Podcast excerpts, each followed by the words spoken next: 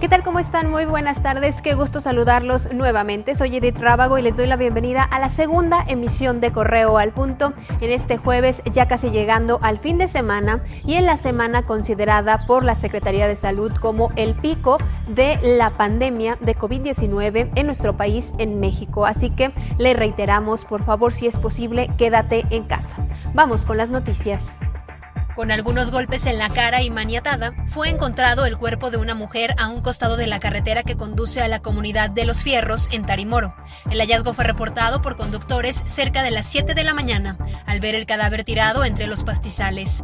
De manera extraoficial trascendió que el cuerpo pudo haber sido tirado desde un carro en movimiento durante la madrugada. En Irapuato, dos hombres, al parecer pepenadores, fueron asesinados a las afueras de una vivienda ubicada en la colonia Lucio Cabañas. El ataque ocurrió alrededor de las 10.30 de la mañana en la calle 8 de octubre. Según primeros reportes, los responsables viajaban a bordo de una camioneta y tras perpetrar el homicidio, huyeron del lugar.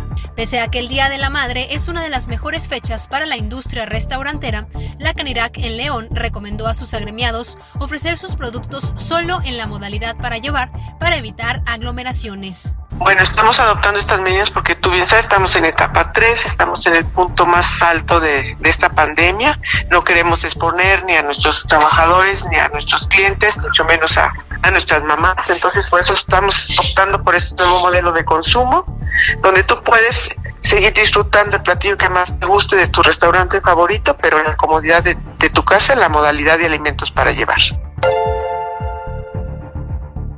El presidente Andrés Manuel López Obrador informó que se enviará a cada uno de los estados a un representante del gobierno federal para reforzar la ayuda en la contingencia sanitaria del coronavirus. En conferencia de prensa, el presidente adelantó que a Puebla se enviará a Diana Álvarez, subsecretaria de Gobernación, para apoyar esa entidad cuyo gobernador, Miguel Barbosa, aseguró ayer que enfermos de coronavirus del Valle de México serían enviados a esa entidad, algo que rechazó el Ejecutivo Federal.